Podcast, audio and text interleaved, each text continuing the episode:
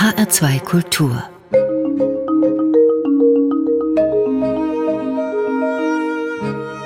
Doppelkopf Sie hat als Hauswirtschaftslehrerin, Arzthelferin, Röntgenassistentin und vieles andere gearbeitet, hat mit Anfang 60 ihr Leben umgekrempelt und neu angefangen am Ort ihrer Kindheit. Und das ist ein ganz besonderer. Gertrude von Holt ist Seelsorgerin und Predigerin auf Hallig-Hoge, der zweitgrößten Hallig im nordfriesischen Meer. Sie hat Bücher geschrieben voller Geschichten zwischen Himmel und Nordsee und diese Geschichten sind anders, denn sie sagt, nirgends sind die Menschen so nah, ist der Himmel so hoch, wird so ausgelassen gefeiert, ist Gott mittendrin und über diese Geschichten und das Leben am Ende der Welt, geprägt von Windwellen und Natur wollen wir reden, aber auch über einen anderen Blick auf die Welt im Doppelkopf mit Gertrude von Holt, der Halligseele. Guten Tag nach Kiel. Guten Tag nach Frankfurt. Wir haben dieses Gespräch am Freitag aufgezeichnet und wir wussten bis heute früh nicht, ob dieses Gespräch tatsächlich stattfinden würde, denn sie sind abhängig von Wind und Wetter. Wie war denn die Überfahrt? Der Wind ist fast nicht. Was ist das denn für ein Lebensgefühl, wenn man nicht so einfach ins Auto oder aufs Fahrrad oder aufs Schiff steigen kann, um von A nach B zu kommen, sondern bei allem so abhängig ist von der Natur. Also ich komme aus Süddeutschland und ich kenne das überhaupt nicht. Also es ist schon ein anderes Lebensgefühl und man muss sich darüber auch im Klaren sein, wenn man auf die Hallig zieht oder auch auf die Inseln, wenn es nicht gerade Sylt ist. Da ist die Anbindung ja jetzt wesentlich besser als bei uns. Aber man gewöhnt sich dran und im Winter fährt die Fähre ja noch mal eingeschränkter, also sie fährt ein paar Tage in der Woche gar nicht. Wir kriegen also die Zeitung vom vom Freitag, die kommt am Dienstag, äh, dann ist das schon alles Schnee von gestern. Aber es ist alles halb so wild und es ist im Winter sehr, sehr schön, weil endlich Ruhe eingekehrt ist und nicht, äh, ich weiß nicht, wie viele Leute tagsüber einfallen und in die Fenster gucken und die Türen aufmachen und was nicht sonst noch alles. Klären wir doch erstmal, was eine Hallig ist. Und es ist keine Insel. Nein, eine Hallig ist ein, ein Fleckchen Erde, das keinen hohen Deich hat, so wie die Inseln.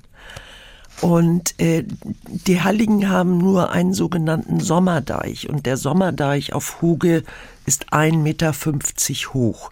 Das heißt, wenn das Wasser über 1,50 steigt, was bei uns nicht so selten vorkommt, dann wird die Hallig überflutet. Und wie sieht auf der Hallig aus? Ist das dann einfach so ein Hügel, wo ein bisschen Wasser drumrum ist, oder? Es sind zehn Hügel auf der Hallig bei uns. und zehn, also zehn bewohnte und da sind die Häuser drauf, die sind, stehen sehr eng zusammen und ich, ich sag immer zu den Gästen, so eine Warft ist wie eine Hausgemeinschaft. Und wenn diese Hausgemeinschaft nicht stimmig ist, dann ist es schlecht, weil wir in Extremsituationen immer aufeinander angewiesen sind. Was ist denn eine Extremsituation zum Beispiel? Ja, wenn zum Beispiel Land unterkommt. Mhm. Das ist ja nicht so wie früher, wo man, äh, da kam es auch nicht überrascht. Aber heute hat man ja, ich weiß nicht, wie viele Möglichkeiten. Und wir wissen schon ein paar Tage vorher, ob was kommt oder nicht. Und trotzdem muss ja an, bevor es dann soweit ist, alles rennet, rettet, flüchtet. Alles muss auf die Warften geschafft werden. Alles, was wegfliegen kann, wird festgezurrt. Das Vieh muss nach oben, die Kutschen müssen nach oben. Es sind sehr viele alte Leute bei uns auf der Hallig und die können dann viele Sachen nicht alleine. Wie viele Menschen leben jetzt da? Etwas über 90. Das ist klein. Ja, das ist klein. Jeder kennt jeden. Aber klar. Und kommt jeder mit jedem aus? Kann man auch andere Fragen stellen? Ich glaube, das ist sehr schwierig. Also ihr hm. müsst euch das so vorstellen. Wir leben in einem Mikrokosmos, aber dieser Mikrokosmos spiegelt genau den Makrokosmos wider. Mhm. Und dadurch, dass, was du gerade eben schon gesagt hast, wir können uns ja nicht aus dem Weg gehen. Und deshalb ist es auch schwierig. Ich kann mich nicht ins Auto setzen und wenn ich mal wieder die Faxen dicke habe und sagen, gut, dann fahre ich eben mal da und dahin und komme heute Abend, wenn alle schlafen, zurück. Das geht eben nicht. Wir haben es eben gehört, wir duzen uns, weil wir uns kennen und wir behalten das in diesem Gespräch auch bei. Du bist dort aufgewachsen. Was war das für eine Kindheit? Ich bin nicht auf Huge aufgewachsen, sondern auf Pellworm, also auf der Nachbarinsel. Ist aber auch klein. Ja, aber schon ein bisschen größer. Damals, als ich Kind war, waren das 1800 Einwohner. Im Gegensatz zu 100 ist das natürlich schon eine Menge. Aber ich bin in sämtlichen Ferien und an allen freien Tagen seit meinem sechsten Lebensjahr bei meinen Großeltern auf Hoge gewesen. Ja, das war eigentlich das Paradies. Wir sind ja zu der Zeit nicht in Urlaub gefahren, sondern ich habe Urlaub auf Hoge gemacht bei meiner Oma Huge und bei meinem Opa Huge. Und da konnte ich tun und lassen, was ich wollte. Ich musste nur mittags und abends pünktlich zu Hause sein, dann bitte mit ordentlich geflochtenen Haaren und sauberen Händen. Gefährlich ist es nicht für ein Kind da alleine zu spielen? So nein, Meer und nein, absolut mhm. nicht. Was hast du mitgenommen, als du dann aufs Festland gezogen bist? Also jetzt nicht materiell, sondern an diesen Erfahrungen? Also was immer wichtig für mich gewesen ist, ist diese Weite, der weite Blick, der hohe Himmel und dieses Gezeitenspiel, also Wasser da, Wasser weg. Und ich habe ja, als ich dann studiert habe, ich habe einen Teil in Marburg studiert, ich musste immer zwischendurch nach Hause, wenn ich nichts mehr aufnehmen konnte. Das hieß nicht, dass ich nach Hause zu meinen Eltern wollte, sondern ich musste nach Hause in die Weite. Und da konnte ich regenerieren. Aber du hast dann doch lange Jahre auf dem Festland gelebt ja. und dann einen Neuanfang mit Anfang 60 gewagt, dann wieder auf der Hallig. Ging das nur dort? Im Nachhinein glaube ich schon. Also ich bin für meinen Kirchenkreis viele Jahre in Tansania einmal im Jahr gewesen, weil wir da mit dem mit einem Kirchenkreis eine Partnerschaft hatten und ich habe mir eine Zeit lang überlegt, ob ich nach Tansania gehe, um da ein paar Jahre zu leben und die Menschen da zu unterstützen, was ich vielleicht auch gemacht hätte. Und dann kam Huge und dann war Tansania überhaupt kein Thema mehr. Warum? Weil Huge mir viel näher ist. Mhm. Ist es leichter oder schwerer, auf so einem, hier in so einem Mikrokosmos zu leben, der von der Natur so abhängig ist und wo man eben einfach auch ausgeliefert ist? Also ich weiß nicht, ob es leichter oder schwerer ist, aber man darf nicht vergessen, ich bin ja in so einem Mikrokosmos groß geworden und ich komme aus genau so einer Familie, wie ich sie jetzt auf Hoge erlebe. Ich weiß also, wie die Leute ticken. Das Problem ist natürlich, und das ist ja wohl dann auch klar, sie wissen, wissen aber auch, wie ich ticke, ne? Und manchmal ist es nicht ganz so witzig. Muss man da besonders ehrlich sein? Also die Menschen verschweigen sehr, sehr viel. Das kenne ich aber schon von zu Hause. Und ich habe ganz viele Jahre auch ganz viel verschwiegen, bis ich das Gefühl hatte, ich platze, ich kann es nicht mehr ertragen. Und äh, ich habe festgestellt, dass man auf der Hallig besser klarkommt, wenn man Rückgrat hat, wenn man nicht einknickt. Und das hat sich vielleicht auch aus dem Grunde, weil ich immer Kirche für sie war. Ich war auf der einen Seite war ich die kleine Tute mit den langen Zöpfen von früher, aber dann kam ich ja als ihre Seelsorgerin wieder hin und da haben sie, wenn ich sehr ehrlich war oder auch sie zur Raison gerufen habe, sie haben das sich gefallen lassen. Aber ich glaube, das hatte auch was mit meiner Funktion als Kirche zu tun oder in Kirche zu tun. Darüber sprechen wir gleich. Jetzt sind wir erstmal mit Peter Cornelius reif für die Insel. Auch wenn die Hallig, wie gesagt, keine richtige Insel ist. Wann ich so überleg, es im Leben geht, dass ich ja nicht um das, wofür ich lebe. Ich arbeite das ganze Jahr lang schön brav fürs Finanzamt. Ich frag mich, ob das ewig so weitergeht. Ich bin reif, reif, reif, reif für die Insel.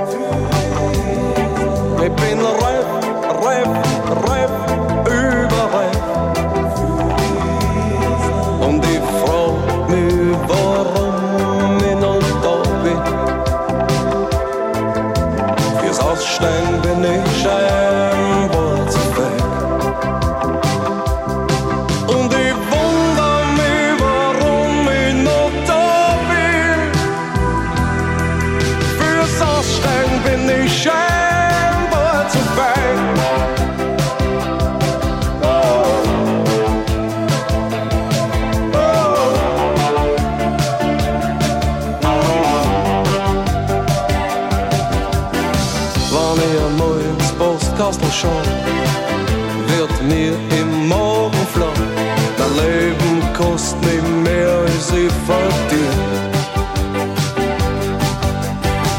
Meine ganze Energie geht auf für Sachen, die ich gar nicht.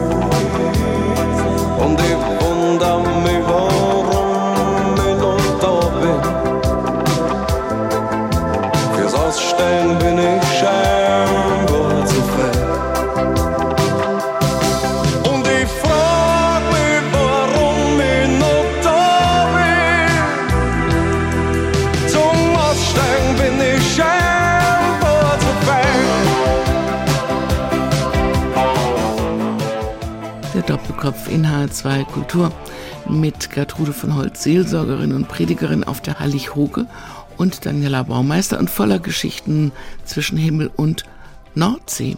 Ist Nordsee anders als Ostsee oder Südsee? Du hast ja die Welt bereist auch. Zwischen Ostsee und Nordsee, also Ostsee ist ja für uns eine Badewanne, entschuldige, weil wir hier jetzt an der Ostsee sind, aber äh, für uns Nordseeleute, mein Sohn, ähm, ja auch an der Nordseite, Nordseeseite geboren, aufgewachsen und der hat eine Zeit lang an der Ostsee gelebt und der sagt, Mama, das kann man überhaupt gar nicht vergleichen. Also zwischen Ost- und Nordsee müssen wir gar nicht reden. So Atlantik, äh, Pazifik, jein, jein. Es, es sind einfach nur, die Übergänge sind anders. Äh, also als ich von der Nordsee in den Atlantik gefahren bin, war es gleich. Da habe ich nicht so große Unterschiede gemerkt, aber der Pazifik ist schon anders. Hat man bei der Nordsee eher dieses Gefühl unheimlich mörderisch, unberechenbar oder ist es einfach ein schönes Meer? Es ist ein schönes Meer. Das muss man wirklich sagen. Und es ist unberechenbar, wenn wir Land unter haben und auf unseren Warften da sitzen und ich habe eine Wohnung mit einem fast Rundumblick und der Sturm und das Wasser so wirklich tost, dann hat man das Gefühl, man ist wirklich mitten im Wasser. Und es ist, ich werde immer wieder gefragt, ob ich keine Angst habe. Nein, wir haben keine Angst, denn wir sind damit groß geworden, aber wir haben schon unheimlichen Respekt vor dem Wasser. Schreit denn die Hallig gerade danach, dann auch Geschichten zu erzählen, die zum Beispiel in dem Buch zwischen Himmel und Nordsee erzählt werden von dir? Na klar, schreit die Hallig danach. Zum Beispiel? Ja, weil es, äh, wenn so bei der letzten großen Flut in diesem Februar, die hat drei Tage gedauert und äh, das war schon irre und die war so hoch, dass wenn sie noch ein bisschen, ein paar Zentimeter nur, dann hätten wir alle in der Badewanne gesessen. Und das war schon beeindruckend. Und es ist so, wenn du dann draußen bist und um die Hausecke kommst, musst du dich so festhalten. Ich habe immer Angst, dass mein Hund durch die Gegend fliegt, weil der ein bisschen kleiner ist als ich. Aber er kriegt es immer ganz gut geregelt. Und dann läufst du, ja, kannst du ja nicht auf die Straße, du musst ja um die Warft laufen. Und dann war ich das eine Mal, kommen wir ein Stück von unserem Haus weg und dann denke ich, was ist das denn? Schwupps, kam da ein kleiner Seehund, der hatte sich oben hin verzogen und dann kamen wir und dann war er plötzlich wieder weg. Oder aber die Ratten verziehen sich dann auf die Warft und bleiben dreist frech da sitzen, possierlich, meinen sie, sind sie aber nicht. Das sind die kleinen Geschichten, die du erzählst in deinem Buch. Ein Neuanfang mit Anfang 60, nach einem ausgefüllten Leben, wie sich das so liest, also verschiedene Berufe, dann vier Kinder und äh, einige Enkel und eine Ehe, das klang eigentlich sehr ausgelastet. Warum dieser Neuanfang als Predigerin und als Seelsorgerin in diesem Mikrokosmos? Äh, Kirche hatte ich ja schon viel länger gemacht. Ich habe auch Kirchenpolitik gemacht. Und ich war zu dem Zeitpunkt an einem Punkt in meinem Leben angekommen, wo ich das Gefühl habe, ich renne immer gegen eine Wand, aber ich komme da nicht rüber. Irgendwie war mir klar, dass ich was an meinem Leben ändern muss. Aber ich wusste nicht wie und was. Und dann kam eben diese denkwürdige Hochzeit, auf die ich eingeladen war, wo mein Propst, der früher mein Gemeindepastor gewesen war, die Pastorenrunde fragte, ob nicht jemand eine Vertretung für Hallig Hoge wüsste. Und ich hörte nur Hallig Hoge und sperrte die Ohren sperrangelweit auf. Und dann hat er das erklärt und da habe ich zu ihm gesagt, weißt du was, Kai, ich würde das sofort machen, aber ich darf es ja nicht, weil ich ja keine studierte Theologin bin. Ja, und dann wurde da aber auch gar nicht weiter drüber gesprochen. Die Hochzeit war an einem Freitag. Am Montagmittag ruft er mich an und sagte, meintest du das ernst? Ich habe schon alles geregelt. Aha. Ja, und dann habe ich gedacht, äh, war ich erstmal sehr froh und ganz euphorisch. Und dann habe ich einen Tag drüber nachgedacht und dann habe ich ihn am nächsten Tag angerufen und habe gesagt, weißt du was, Kai, ich kann das gar nicht. Da kriegte ich plötzlich Muffensausen. Und denn es ist etwas anderes, nur Gottesdienste zu machen. Und auf Hoge musste ich ja nicht nur Gottesdienste machen, sondern ich musste eine Gemeinde leiten. Und das hatte ich noch nie gemacht, davon hatte ich auch überhaupt gar keine Ahnung. Und dann fing er am Telefon schallend an zu lachen und sagte, wenn ich nicht wüsste, dass du das kannst, hätte ich das nicht gemacht. Ja, und so bin ich dann angekommen. Haben die Menschen dort andere Probleme? Wollen die was anderes hören?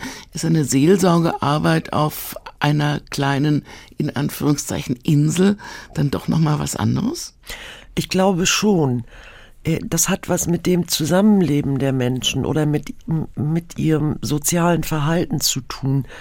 Sie sind sich selbst und anderen nicht immer ehrlich. Aber du musst irgendwann mal ehrlich sein und du brauchst immer irgendwann mal jemanden, der dir zuhört. Und dieser jemand war ich, ganz, ganz viele Jahre. Sie wollten einfach nur, dass ich ihnen zuhöre. Und was erzählen die dann? Von sich von ihren Problemen, von ihren Vorstellungen, von ihren Träumen, die sie gehabt haben, von ihrem Unmut. Äh, sie haben mir alles erzählt und ich musste manchmal ganz scharf überlegen, weil ich ja der Verschwiegenheit unterstehe, dass ich immer gedacht habe, oh Gott, hoffentlich hast du jetzt nichts gesagt, was du nicht sagen darfst. Was würde denn passieren? Sie würden das Vertrauen in mich verlieren. Und das habe ich auch auf der Hallig festgestellt, dadurch, dass wir so eng aufeinander leben. Und wenn du in einer Situation oder in einer Position, so wie Lehrer, Pastor, Bürgermeister oder was das, wenn du in so einer Situation da lebst, dann ist es ganz schwierig, wirkliche Freunde zu haben, weil du kannst in dieser Position nicht alles sagen weil man, weil man sich auch nicht aus dem Weg gehen kann. Genau. Und das Problem ist, äh, bei den Leuten auf den Halligen und Inseln, das ist höchstwahrscheinlich auf den Dörfern auch nicht anders. Die Leute gehen nicht direkt auf einen zu und fragen, wenn ein Gerücht im Umlauf ist. Ne? Sondern dieses Gerücht wird um 75.000 Ecken weitergetragen und es ist wie bei der stillen Post, was letztendlich dabei rauskommt, ist manchmal hanebüchend. Und ich habe es mir zur Gewohnheit gemacht, dass ich, wenn ich irgendetwas gehört habe, zu den Betreffenden hingegangen bin und gesagt habe, du hör mal, ich habe das und das gehört. Was ist dran? Und das haben sie immer sehr geschätzt. Und ich glaube, das ist auch wichtig. Und ich glaube, es ist auch, das habe ich ja auch an mir selbst gemerkt, in diesen Jahren, die ich da gewesen bin, wenn ich nicht immer wieder Menschen auf dem Festland gehabt hätte, die nicht auf Hoge leben, mit denen ich reden konnte, dann wäre das schon sehr schwierig gewesen, denn ich musste ja alles sonst mit mir alleine abmachen. Beflügelt diese Erfahrung dann auch das Schreiben? Also du bist ja dann nicht nur Seelsorgerin geworden, sondern auch Schriftstellerin? Also das Schreiben war für mich schon immer ganz, ganz wichtig. Ich habe ja vor diesem schon ein Buch geschrieben über allem der Himmel wo ich meine Erfahrungen, die ich nach 50 Jahren wieder auf der Hallig zu sein, gemacht habe und dieses jetzt wieder Dasein habe ich verglichen mit Zeiten aus meiner Kindheit und dazu, dazu habe ich thematisch äh, plattdeutsche Predigten gesetzt. Und das Schreiben ist für mich immer ganz, ganz wichtig, wenn ich nicht, wenn ich ein Problem habe oder wenn ich irgendwie nicht weiterkomme, dann komme ich mit dem Denken nicht weiter, weil dann drehe ich mich im Kreis. Also setze ich mich hin und schreibe es auf. Dann muss ich nämlich bei dem roten Faden bleiben und dann wird es klarer für mich. Also Schreiben hatte immer einen großen Stellenwert. Können wir mal was auf Platt hören, damit wir mal wissen, wie es dort klingt bei euch? Na klar. Plattdeutsch ist mein Moddersbrock und äh, dem mochte ich auch nicht missen. Das habe ich jetzt fast verstanden. Na, siehst du wohl. Gibt es aber auch Dinge, die man nicht versteht hier? Ja, wir haben natürlich so einige Sachen, die äh, man nicht versteht, obwohl man ganz ehrlich sagen muss, äh, das Plattdeutsche ist heute auch dieser frühen Worte, ja, die haben heute Seltenheitswert. Also zum Beispiel die, die Worte, die mein Großvater gebraucht hat, die kennt heute kein Mensch mehr. Zum Beispiel? Oh, Beispiel ja hier, wenn er sagte 88, dann sagte er Tach und Tachen die. Da weiß heute keiner mehr, was das heißen soll. Und ich bin in Marburg dann, wenn sie dann, sie wussten sowieso nicht, wo Nordfriesland ist. Und wenn ich dann erzählte, dass ich auch noch von der Insel komme und dass ich Plattdeutsch spreche, dann musste ich, sollte ich denen immer was auf Plattdeutsch erzählen. Und das ist mir immer so bescheuert vorgekommen, weil ich ja kein Gegenüber hatte. Und Plattdeutsch nur so in den Raum zu sprechen, ohne dass ich ein Echo bekomme, das fand ich immer ganz schrecklich. Also habe ich nur Allgemeinplätze erzählt. Musik gibt's jetzt von Eleni Karaindru mit Jan Gaberek.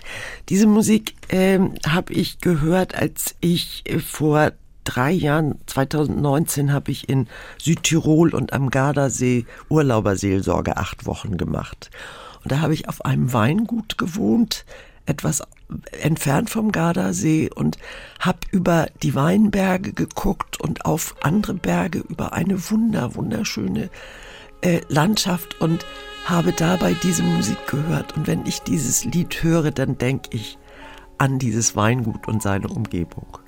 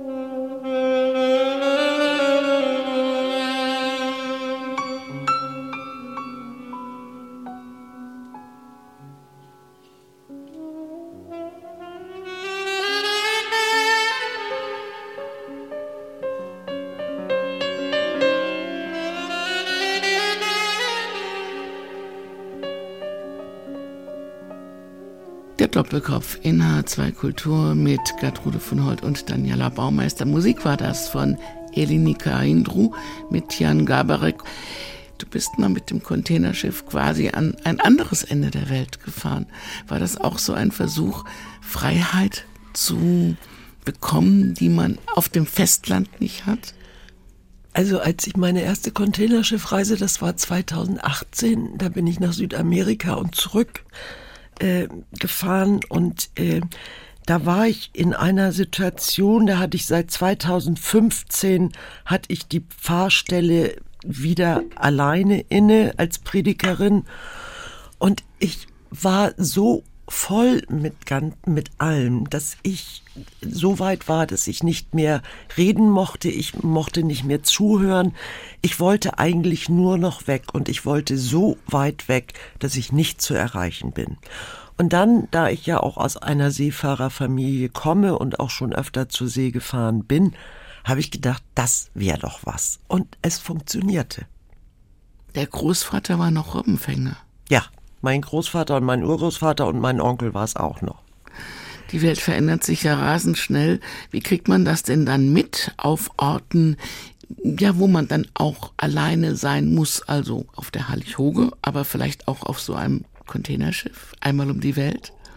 Wenn du das so willst, fällt mir das jetzt gerade erst ein. Das ist mir noch gar nicht so bewusst geworden. Aber auf dem Containerschiff bist du wie auf einer Hallig. Du bist ja auch in einem, äh, einem Raum, den du auch nicht einfach so verlassen kannst, außer du bist im Hafen. Und die sind alle aufeinander angewiesen.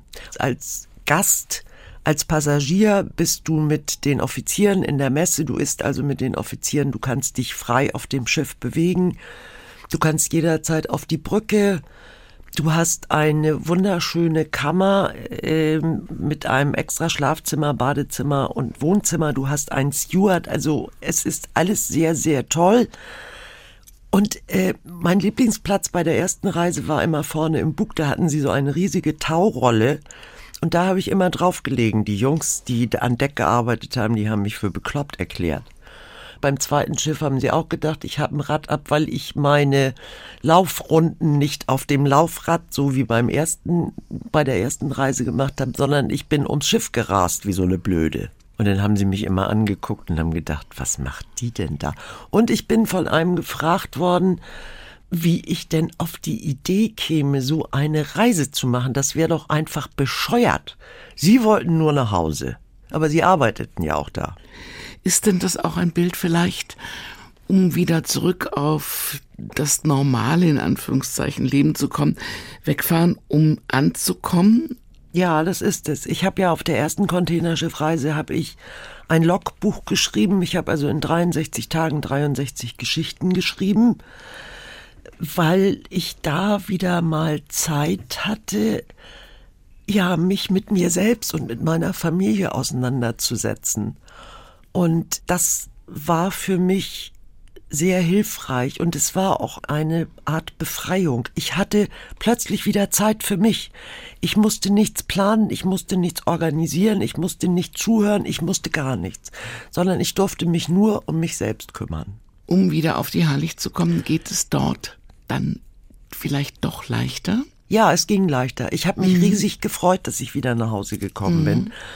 Äh, in Hamburg erst nicht. Da äh, saß ich dann in meiner Kammer und wusste, dass ich in einer Viertelstunde am Kai bin und habe gedacht, oh, du möchtest eigentlich gar nicht aussteigen. Am liebsten würdest du wieder mit zurückfahren. Und als ich dann wieder auf Hoge war, war das auch wunder wunderschön. Und ich habe Hoge noch mal wieder ganz anders gesehen. Ich kam aus einer unvertrauten Welt, kam ich in eine vertraute. Und äh, ich hatte so viel Kraft dass es mir dann auch wieder leicht fiel und ich mich nur gefreut habe auf die Menschen und das war so schön, das hat mich beflügelt. Ist das denn auch etwas, was du gelernt hast im Leben auf der Hallig? Anders mit dem Leben an sich umzugehen? Ja, das habe ich. Mhm. Ganz anders. Und ich glaube, das war auch ganz wichtig, weil äh, seitdem ich auf der Hallig bin, geht es mir wirklich gut ich habe nicht mehr dieses Gefühl, dass ich alles Mögliche regeln muss und dass ich unersetzlich bin. Und ich hatte immer diesen Vollkommenswahn. Ich hatte immer das Gefühl, ich musste vollkommen sein. Das habe ich auf der Hallig nicht. Ich bin so wenig vollkommen wie jeder andere auch. Und ich habe es dankbar festgestellt, dass ich das auch nicht sein muss. Ich habe ein paar Stichpunkte auch noch gefunden in deinem Buch zum Beispiel. Also, wenn dann eine Sturmflut zum Beispiel kommt, geht's ab in die Sturmwohnung. Mhm. Da ist es klein, hässlich und kalt. Ja. Aber trotzdem vertraut? Ja, trotzdem vertraut. Ich kann es nicht beschreiben. Was ist eine Sturmwohnung? Eine Sturmwohnung, also nach der großen Flut 1962, wo ja sehr, sehr viel kaputt gegangen ist, äh, in Hamburg, das daran erinnern sich die meisten, aber eben auch auf den Heiligen und Inseln. Und die Menschen auf den Heiligen und Inseln haben sehr viele Zuschüsse vom Land bekommen und sind aus dann aber dazu verpflichtet worden, dass jedes Haus, was sie jetzt neu richten und auch die alten, die wieder hergerichtet werden, dass die einen sogenannten Fluchtraum brauchen. Das ist ein Raum, der mit vier Betonpfählen in die Warft eingelassen ist, so dass wenn alles wegbricht, dieser Raum bleibt stehen. Und die sind meistens kalt, weil das ja nackter Beton ist und da habe ich also ein halb, in so einem Fluchtraum habe ich ein halbes Jahr gewohnt. Das beschreibe ich ja auch in meinem, in meinem Buch im Pastorat. Das ist mit grünem Noppenteppich und blauen Stühlen und blauem Tisch und so weiter und so fort. Also es war nichts Weltbewegendes, aber ich hatte einen wunderschönen Blick und äh, ich hatte das kalte und düstere Pastorat unter mir. Und wenn ich in meinem Büro saß, guckte ich auf den Friedhof. Und das war nicht beängstigend, sondern sehr beruhigend. Und der Sarg steht auf dem Dachboden? Früher hatte jedes Haus einen Sarg auf dem Dachboden. Weil wir gerade von Ankommen gesprochen haben, passt sehr gut die nächste Musik von Danger Dan. Die heißt nämlich Lauf davon. Ja, diesen Danger Dan habe ich erst vor kurzem entdeckt, als er beim Schleswig-Holstein Musikfestival war und dann habe ich mir seine CD angehört und ich fand dieses Lied, ich finde es einmal von der Musik sehr, sehr schön und dieses Lauf davon, das hat auch was mit mir zu tun. Ich habe ab und zu mal das Gefühl gehabt, dass ich weglaufen muss, weil ich das sonst nicht ertrage. Aber ich bin ja immer wieder zurückgekommen. Da war ein Job, einer mit flexibler Arbeitszeit einer hippen Agentur, die sich sehr gut zu vermarkten weiß. Jede Woche eine After-Work-Party mit dem Chef. So ein Startup-Unternehmer, der Ramones-Shirts trägt. Ich schrieb grad die Bewerbungsmail mit meinem Lebenslauf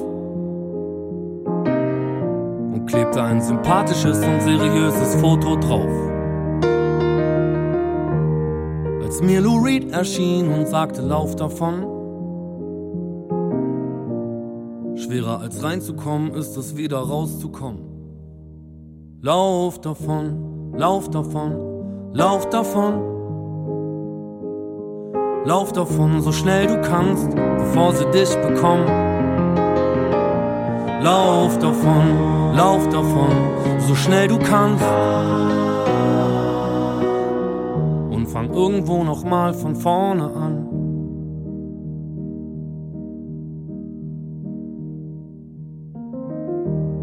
Lu hat gesagt, lauf davon und fang von vorne an.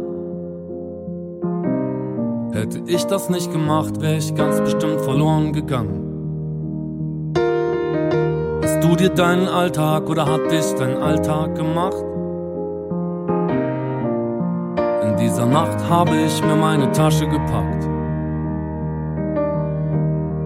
In Bordeaux war ein Gästebett mit Kaffeefleck. Habe ich mich ungefähr ein halbes Jahr versteckt. Ich wusste nicht, was ich da wollte, aber die Jungs in der Stadt haben mir beigebracht, wie man alte Autos aufknackt. Lauf davon, Lauf davon, lauf davon. Lauf davon, so schnell du kannst, bevor sie dich bekommen. Lauf davon, lauf davon, so schnell du kannst. Und fang irgendwo nochmal von vorne an.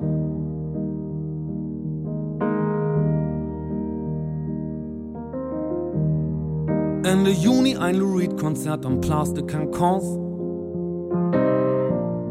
Wir hatten kein Geld für Tickets, doch der Zaun war nicht hoch. Natürlich wurden wir erwischt und von den Flicks verhauen. Das Pepperspray hat noch tagelang gebrannt in den Augen. Ich kam als einziger davon und hab alleine getanzt. Besoffener als Lou, eine Flasche Wein in der Hand. Dann hat irgendwer gefragt, warum ich weinen muss. Ich sagte wegen Pepperspray, er gab mir einen Kuss. Lauf davon, lauf davon, lauf davon. Lauf davon, so schnell du kannst, bevor sie dich bekommen. Lauf davon, lauf davon, so schnell du kannst. Und fang irgendwo nochmal von vorne an.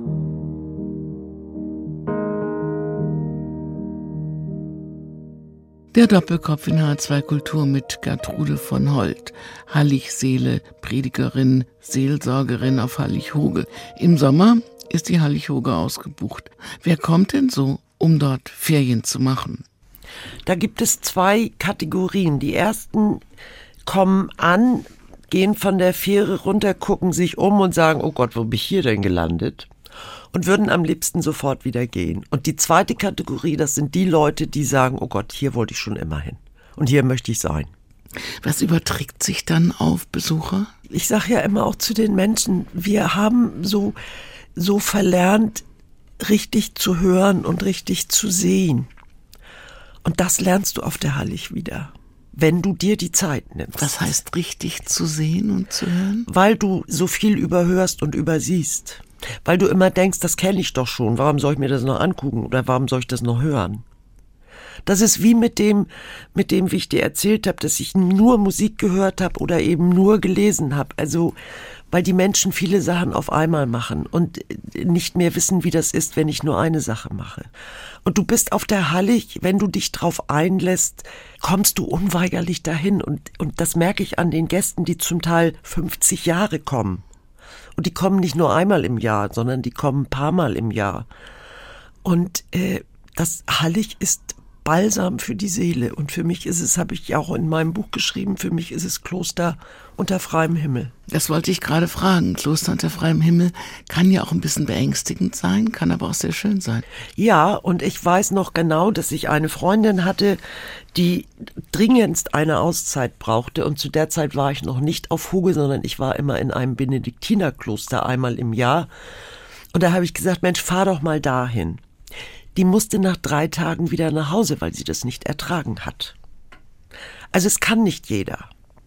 Aber das muss man rausfinden.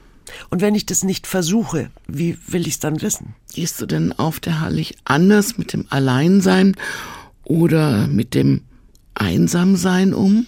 Ja, ich genieße das. Ich genieße das.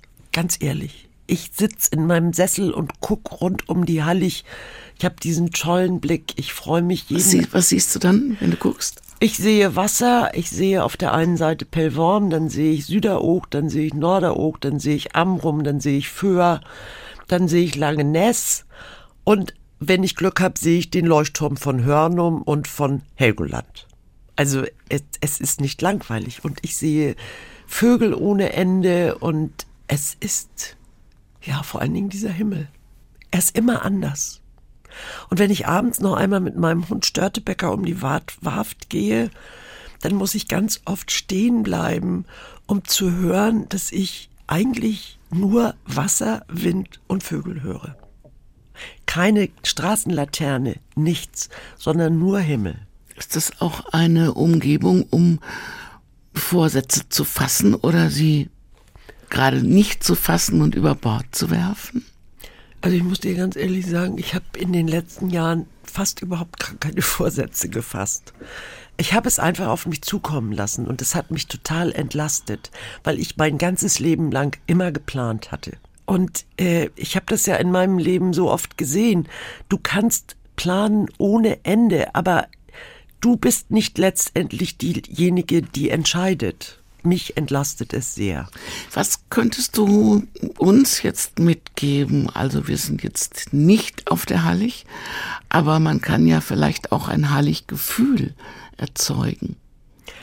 Das, was ich gerade eben schon gesagt habe, dass ich mich einfach hinsetze und in mich reinhöre. Ich glaube, das haben wir ja, das, oder das hatte ich auch ganz viele Jahre verlernt, auch auf meinen Körper zu hören. Denn der Körper sagt dir schon, was du kannst und was du nicht kannst. Und das hat für mich auch schon wieder was mit dem Hören zu tun. Also wirklich Sachen bewusst zu machen und nicht einfach nur alles Mögliche auf einmal und, und das Gefühl haben, ich muss es alles machen muss ich nicht. Was kannst du den Menschen, die dort leben oder ihr Leben lang dort gelebt haben, noch erzählen als Seelsorgerin, als Predigerin? Ich erzähle ihnen eigentlich ganz wenig, sondern sie erzählen mir ganz viel. Und das war der, das, das größte Erlebnis, als ich 2009 dahin gekommen bin und die Leute, die ich von früher noch kannte und die mich von früher noch kannten, besucht habe. Es wurde immer erst über früher gesprochen, natürlich, dass früher alles besser war und ne, wie das denn so ist.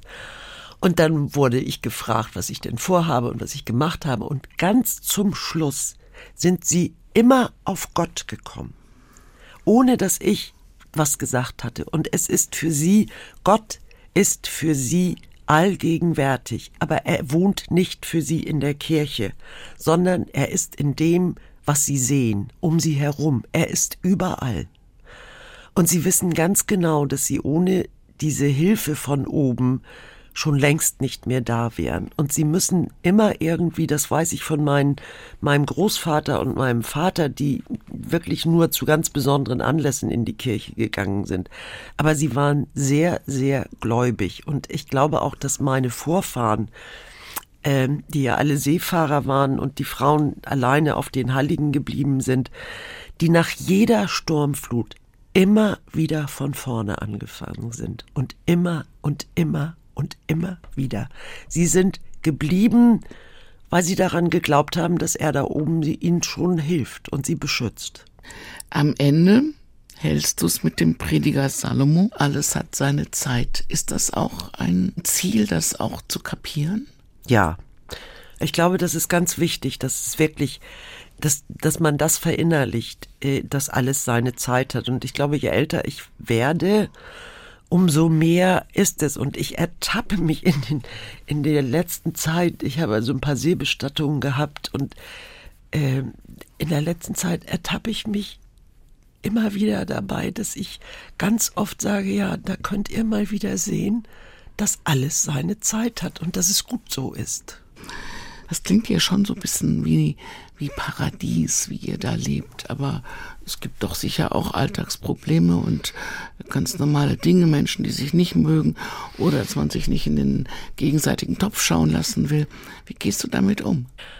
erstaunlich gut. Ich habe ja mich selbst widerlegt, indem ich nach Hoge zurückgegangen bin. Ich habe, als ich von Pellworm wegging, dann habe ich immer gesagt, ich will nie wieder da wohnen, wo man mit dem Schiff hin muss und wo man sich gegenseitig in den Kochtopf gucken kann. Und wo bin ich hingegangen? Noch schlimmer. Ich muss immer mit dem Schiff fahren und in den Kochtopf können wir uns auch alle gegenseitig gucken. Witzigerweise stört es mich nicht mehr. Und ich bin jetzt in Bezug auf mein Buch, wo ich ja ganz viele Sachen von mir ganz persönlich erzähle, bin ich gefragt worden, ob mir das nichts ausgemacht hätte. Und dazu kann ich nur sagen, ja, also es hätte mir vor 20 Jahren oder vielleicht vor 15 Jahren, hätte es mir ganz, ganz viel ausgemacht. Aber mittlerweile nicht mehr, sondern alles das, was ich erzähle, das bin ich. Und das hat auch was mit dieser Ausbildung zur Predikantin, die ich ja drei Jahre gemacht habe, zu tun, weil die so intensiv war, dass ich immer gesagt habe, das ist Psychotherapie pur und umsonst, weil ich noch nie so viel über mich gelernt habe wie in diesen drei Jahren. Aber ich habe nicht nur etwas über mich gelernt, sondern ich habe auch was über die anderen gelernt, weil ich mich plötzlich auf andere eingelassen habe. Würdest du sagen, das ist was für uns alle oder geht das nur mit bestimmten Menschen? Ich glaube, es gibt wirklich nur mit bestimmten Menschen. Ich sehe das, wenn Leute, weil du gerade vom Paradies gesprochen hast, ja, äh, wenn du da stehst und dir den Sonnenuntergang oder den Sonnenaufgang, den Himmel und das Wasser und das grüne Land anguckst, dann hast du das Gefühl, du lebst in einem Paradies. Nur, es leben in diesem Paradies Menschen, ne? Und Menschen sind nicht immer nur paradiesisch. Und das ist auf Hoge nicht anders als anderswo. Und das ist auch schon so gewesen, als ich noch Kind war. Da war nur der Unterschied, es gab keine Abwechslung, es gab kein Radio, es gab kein Fernsehen, es gab kein Internet, es gab nicht die Möglichkeit, im Sommer jeden Tag zum Festland zu kommen. Oder, ne? Und deshalb haben sie sich abends in Schummern das war also, wenn die Dämmerung anfing, haben sie sich gegenseitig besucht und haben sich was erzählt alltägliche Geschichten, das, was sie erlebt haben, aber auch Geschichten von früher. Und sie gingen nach Hause, wenn die Hausfrau die Petroleumlampe anmachte. Und die Leute, die zu uns kommen, und das ist früher auch schon so gewesen, die Leute, die kommen, die haben alle einen Rucksack. Und denken, wenn sie auf die Hallig kommen, dann geht dieser Rucksack ganz von alleine leer. Müssen sie nichts bei tun. Und das ist natürlich ein Trugschluss. Ich musste auch was tun, als ich auf die Hallig gekommen bin, denn ich bin ja auch nicht ohne Rucksack gekommen. Und dann muss ich überlegen, was ich mache. Ob ich bleibe und versuche damit klarzukommen oder ob ich wieder gehe. Ja, ich bin auf der Hallig immer noch, weil ich die Menschen mag. Sie sind manchmal echt unmöglich. Und warum? Weil die stur sind und wetterlich, also äh, wetterlich kann man eigentlich gar nicht übersetzen. Bockig und manchmal alles besser wissen und alles schlecht machen und oh, dass ich im, sie im Rucksack an die Wand hängen könnte. Und auf der anderen Seite sind sie unendlich liebenswert. Und ich möchte sie nicht missen. Und du musst dir auch keine Gedanken darüber machen, dass die Hallig-Leute viel mehr über dich wissen als du selbst. Denn als ich war ich ein Vierteljahr oder so, da sagte ein alter Halligbewohner zu mir, na ja, du gehst ja auch ganz schön laut zu Bett, ne? Also du gehst ja auch ganz schön spät ins Bett. Er konnte mir ins Fenster gucken, konnte immer sehen, wie lange ich das Licht noch hatte. Also darüber muss man sich im Klaren sein und das muss man einfach hinnehmen. Oder man ist da nicht richtig. Was nimmt man von der Hallig mit zurück? Oh, ganz viel Weite und ganz viel Freiheit. Oder das Gefühl von Freiheit. Ist das dann auch etwas, was nachhaltig in der Großstadt funktioniert?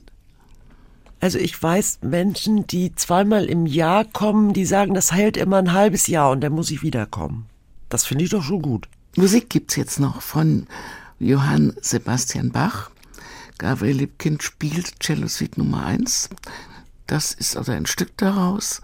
Das hat auch was Göttliches. Als mein Sohn gestorben ist ähm, und wir die Trauerfeier hatten, da hatte ich kurz vorher diese, diese Cello-Suite gehört und die hat mich so beeindruckt, weil es mich so, sie hat mich so ruhig gemacht. Ja, Bach hat etwas unendlich Göttliches und diese, seine Cello-Suiten, weil das so, das ist auch so schnörkellos.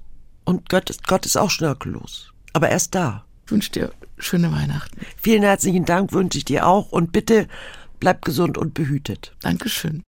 Ein Doppelkopf voller Geschichten zwischen Himmel und Nordsee mit Wind und Wetter im Gespräch mit Gertrude von Holt, der Hallig-Seelsorgerin, Predigerin auf Hallig-Huge, Hallig-Seele. Mein Name ist Daniela Baumeister. Schöne Weihnachten. Machen Sie es gut.